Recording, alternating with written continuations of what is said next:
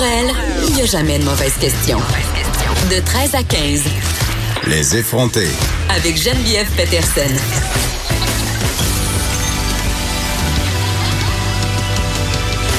Cube Radio.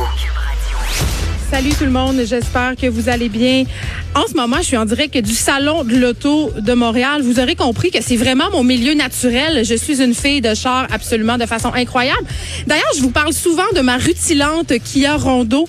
Donc, je suis enchantée d'animer en direct du salon de l'auto qui a lieu en ce moment même au Palais des Congrès de Montréal. Et là, vous savez, euh, Cube Radio est quand même fier d'offrir aux visiteurs du salon un audio guide. Ça a été produit par nos experts du guide de l'auto, pardon, et l'équipe podcast de Cube. Donc, si vous visitez le salon, vous aurez l'opportunité d'obtenir à chaque kiosque des détails sur les constructeurs. C'est un peu comme le même principe euh, que quand on va visiter un musée. Vous savez, on peut avoir un audio guide et là, on nous fait un peu la description de ce qu'on voit.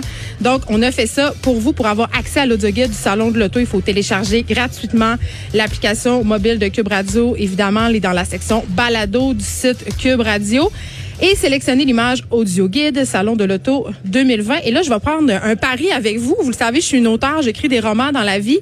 On va compter combien de fois pendant l'émission je vais me tromper, combien de fois je vais dire Salon du livre au lieu de Salon de l'Auto? Mais euh, je raconte tout de suite ma petite anecdote de char parce que c'est très, très drôle. Moi, j'ai eu mon permis de conduire à 30 ans, OK? C'est quand même tard pour une fille du Saguenay, Lac-Saint-Jean. Euh, évidemment, toutes mes autres amies avaient leur permis de char à, à 16 ans. Et moi, quand j'ai demandé à mes parents euh, à 15 ans si je pouvais passer mon permis, mes parents étaient un peu, c'est pas qu'ils me décourageaient, mais ils étaient comme, est-ce que tu es bien certaine, Geneviève, que ça tente de passer ton permis de conduire? Puis j'ai fait, vous avez raison, ça me tente pas du tout. Donc, je ne l'ai jamais eu avant. Et après, euh, je suis déménagée à Montréal et là, j'étais tellement contente, j'avais plus besoin de me trouver d'excuses pour pas avoir mon permis de char, hein, parce que je pouvais me promener partout dans la ville en transport en commun. Mais à un moment donné, j'ai eu des enfants. Un enfant, OK, pas de char, on peut s'en sortir. Deux enfants, ça s'en vient légèrement plus difficile. Et là, au troisième, j'ai complètement abandonné. Et là, je me suis retrouvée à faire mes cours de conduite à 29 ans dans une école euh, de Rosemont. D'ailleurs, c'était tellement drôle parce que c'était une école qui était possédée par une femme voilée, mais la femme voilée la plus badass que vous avez jamais rencontrée de votre vie, OK? C'était son mari qui donnait les cours pratiques de conduite et elle le menait au doigt et à la baguette, comprends-tu? Il marchait par là, le monsieur, puis il avait intérêt à donner des cours puis à rentrer le cash dans la maison. Donc, c'était vraiment très drôle. Et le premier cours, il y a cet exercice qui fait partie du programme. Il faut, puis je sais pas pourquoi on nous demande ça, c'est très, très drôle. Il fallait décrire notre voiture de rêve, OK? Et vous allez me dire, qu'est-ce que ça a à voir avec les cours de conduite? Ben rien, OK? On essaie juste d'intéresser, je pense, les jeunes conducteurs, à les faire réfléchir aussi au coût d'acquisition d'une voiture. Et là, évidemment, moi, j'étais avec des jeunes autour de moi. Il y avait plein de kids de 16, 17 ans. Puis là, elle nous laisse, le prof nous laisse 15-20 minutes pour remplir euh, notre description. Déjà, c'était très, très long. Je pense qu'on a essayé un peu de gagner du temps euh, ici. Et là, moi, euh, là, c'est le temps de présenter notre voiture de rêve. Puis moi, ma, seule, ma seule phrase a été, ben moi, mon char de rêve, c'est une voiture qui me conduit du point A au point B. Tout le monde rit de moi parce que dans la classe, évidemment, il y avait des gens pour qui c'était une Ferrari, une BMW, un VUS Audi. Tu sais, vraiment, les gens avaient ce rêve de posséder une voiture X. Puis moi, ben, j'avais même pas pensé à ça. Mais Hein? Contre toute attente et peut-être contre les attentes aussi de mon professeur de conduite pratique, j'ai passé mon cours, j'ai passé mon examen, j'ai eu mon permis de la première shot parce que euh, j'avais une sainte peur euh, de, changer de voie. J'étais terrorisée à l'idée de changer de voie et l'idée même de me parquer en parallèle relevait de la science-fiction. Ok, mais non, je l'ai eu, j'ai bien travaillé, j'ai étudié. Et là, je me disais, bon, mais là, à cette heure que j'ai mon permis, je peux tout faire ça pour rien, ça me prend un char. Mais là, je me disais, ben non, Geneviève, ça te prend pas un char. Un char, c'est cher, hein? Tout le monde le dit. Alors, je me suis dit, ah, je vais m'inscrire à Communauto. Mais non. Communauto, dans mon quartier, j'avais jamais accès à un véhicule. Donc, j'ai dit, je suis allée visiter un concessionnaire juste pour voir. Tu sais, ça, c'est comme quand tu rentres dans un magasin de sacoche. Le mal est déjà fait. Dès que tu rentres chez le concessionnaire, on dirait que je sais pas, il y a comme quelque chose qui se passe. Peut-être c'est les COV hein, des chars neufs qui sont volatiles, qui montent à tête. Mais toujours est-il que je suis ressortie avec ma rutilante qui a rondo pas longtemps après. Mais euh, préalablement, j'avais lu l'entièreté hein, du guide de l'auto parce que je voulais être sûre de pas me faire avoir. Et surtout, mon seul critère pour vrai pour choisir ma voiture, c'était que mes trois bas de bébé rentrent en arrière. Et croyez-moi, il y en a pas beaucoup de modèles où on peut stacher trois enfants en arrière, vraiment. Donc euh, maintenant, euh, depuis cinq ans, je suis l'heureuse propriétaire d'un véhicule et à chaque année, là, désormais, j'ai comme envie, j'ai envie de changer. On dirait qu'on a comme le goût, hein. Puis là, ça, évidemment, ça donne la fièvre de passer ici dans les allées du salon de l'auto parce que là, il y a toutes sortes de voitures neuves vraiment hot. Ils sont toutes bien propres, hein, contrairement à ma voiture. Mon chum appelle euh, affectueusement mon char la poubelle sur quatre roues. Et euh, je dois dire que le monsieur euh, qui stationne ma voiture chaque matin dans le stationnement de Cube serait d'accord avec lui. Aujourd'hui, à l'émission, plusieurs sujets pour vous. Évidemment, on va parler de char, mais avant, on va faire un retour sur cette vague de protestation qui a lieu actuellement dans les restaurants de Montréal. On le sait, il y a des militants véganes qui ont assiégé le restaurant Joe Beef, le restaurant Manitoba. Par ailleurs, euh, mercredi soir, je suis allée fêter une excellente nouvelle dans un restaurant que j'affectionne beaucoup, le Montréal Plaza. Puis je demandais euh, à Charles-Antoine Crête, le chef, s'il avait peur que les véganes débarquent. Et ils sont prêts, hein, ils ont des pancartes si jamais les véganes débarquent avec leur pancarte, sachez que les gens qui officient au Montréal Plaza vous attendront avec les leurs. Mais là, euh, après toute cette vague de frappe, hein, vegan là, il y a un populaire restaurant de Montréal qui en a été la cible cette nuit. À nouveau, c'est le, en fait, c'est un bar à vin, le bar à vin Mon Lapin. Euh, vraiment un incroyable restaurant où euh, où je vais souvent. Ce sont ce sont des amis en guillemets. C'est qu'on va souvent dans un restaurant à un moment donné, on on tisse des liens avec les gens là-bas. Eh bien, euh, cette nuit, euh, même modus operandi que celui du Manitoba, on a laissé une note dans la porte. On a aussi englué la serrure avec de la colle. On va avoir le chef propriétaire, Marc-Olivier Frappier, avec nous euh, en début d'émission. On va se demander, évidemment, est-ce qu'on s'attaque à la mauvaise cible? Mais eux, dans le fond, ils veulent pas fesser sur les vegans. Leur objectif, c'est pas de dire que le mouvement vegan n'est pas valide. Par contre, on questionne la méthode. Madeleine Pilote-Côté sera là aujourd'hui avec nous. On fait un tour des nouvelles internationales du moment parce que les nouvelles internationales, c'est peut-être quelque chose de vraiment pas qui nous intéresse moins, mais sur lequel euh, on a peut-être moins le temps de se pencher. Moi, la première, tout va vite et souvent, euh, il y a des nouvelles quand même assez importantes qui ont des répercussions jusqu'ici et qui ont des effets sur nous. Donc, on sera là avec Madeleine Pilote-Côté que vous pouvez lire dans le Journal de Montréal pour faire euh, un petit round-up de ces nouvelles-là. Et là, je sais pas si vous êtes comme moi. Euh, moi, je suis une grande fan de l'émission JE, mais une fan de la première heure. Là, ok? Moi, dans le temps que c'était Jocelyne Cazin et Gaétan Géroir, paix à son âme, j'écoutais cette émission-là religieusement. Et hier soir, il y avait un reportage qui m'intéressait particulièrement. Je vous le savez, là, j'adore les animaux, j'aime les chiens. Euh, j'ai même déjà donné des cours de dressage. Donc vraiment, c'est une cause qui me tient à cœur, la protection des animaux, le fait de les faire grandir dans de bonnes conditions. Et là, hier soir, on diffusait un reportage qui porte sur les producteurs de chiots par ailleurs, euh, le reportage est disponible sur la page de TVA.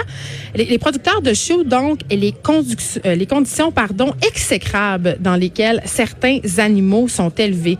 Tu sais, les usines à chiots, ça fait quelques années qu'on en voit parler, eh bien qu'on en entend parler.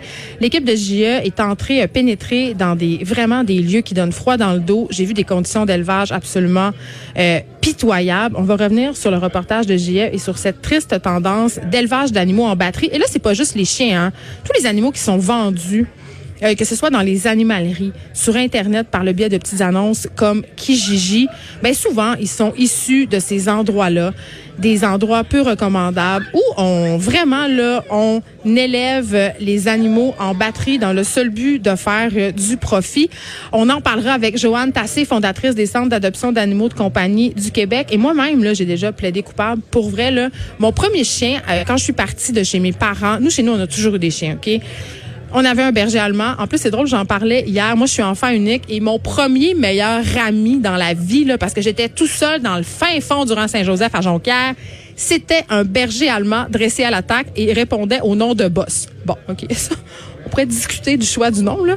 Euh, mais voilà, j'ai grandi avec les chiens. On a eu plusieurs chiens chez nous et c'était impensable pour moi d'habiter une maison. Pour moi, une maison sans chien, ce n'était pas une maison. Évidemment, maintenant, je n'ai plus de chien parce que je n'ai pas un rythme de vie pour lui donner tout ce qu'il aurait besoin pour être heureux.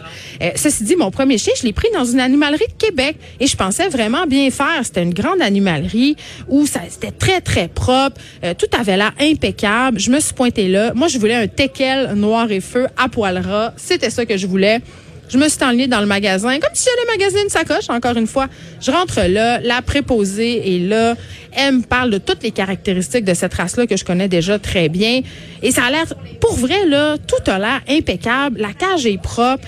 Il y a même des garanties de santé. L'animalerie, me garantit que pendant un an, si mon chien a des, ou mon chien a des problèmes de santé majeurs, ils vont me rembourser, ils vont couvrir les frais vétérinaires. Je signe un contrat, je m'en vais là, je m'en vais chez nous. Ça m'a coûté 1000 pièces et ça c'est sans compter tous les accessoires, la nourriture, etc. Première affaire que je sais, mon chien est malade. Mais là, mon chien est malade, Qu'est-ce que vous voulez que je fasse? J'appelle l'animalerie, je dis le chien est malade. Ah, mais on peut le remplacer. Ben oui, mais je veux pas le remplacer. Moi, je l'aime, ce chien-là.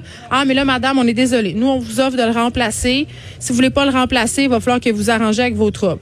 Ben, ça a quand même fini par me coûter des milliers de dollars en frais vétérinaires parce que finalement, cette petite chienne-là qui s'appelait Betty, on a compris qu'elle avait une malformation du tube digestif et ça l'amenait à faire ses besoins un peu partout dans la maison. Et ça, c'est sans compter tous les problèmes de comportement parce que cette petite chienne-là, Dali. Elle était née fort probablement dans une usine à chiots. Donc, avant de d'atterrir à l'animalerie, probablement qu'elle n'avait jamais vu la lumière du jour. C'est-à-dire élevée en batterie dans une cage, pas sociabilisée. faut savoir que quand on achète un animal de compagnie, la sociabilisation, c'est très, très important. Et la sociabilisation des chiens doit se dérouler dans une fenêtre très particulière de temps.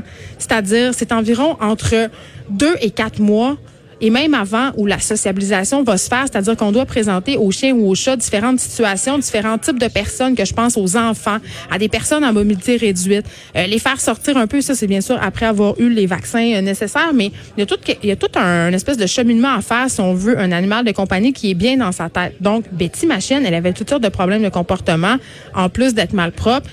Elle était agressive, elle avait peur de tous les bruits, elle avait peur des hommes parce qu'elle en avait peut-être jamais vu avant d'atterrir à l'animalerie et c'était pas imprégné dans son petit cerveau. Donc, à un moment donné, c'est vraiment plate, mais j'ai dû la faire euthanasier.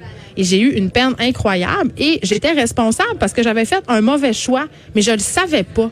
Donc, je trouve que, que ce type de reportage-là est particulièrement important et peut-être que la prochaine fois que vous aurez envie d'acheter un animal de compagnie, même si vous avez les meilleures intentions du monde, ben, vous allez vous tourner, et c'est vraiment mon souhait, vers des éleveurs éthiques, pas vers des producteurs qui annoncent leurs animaux sur Kijiji.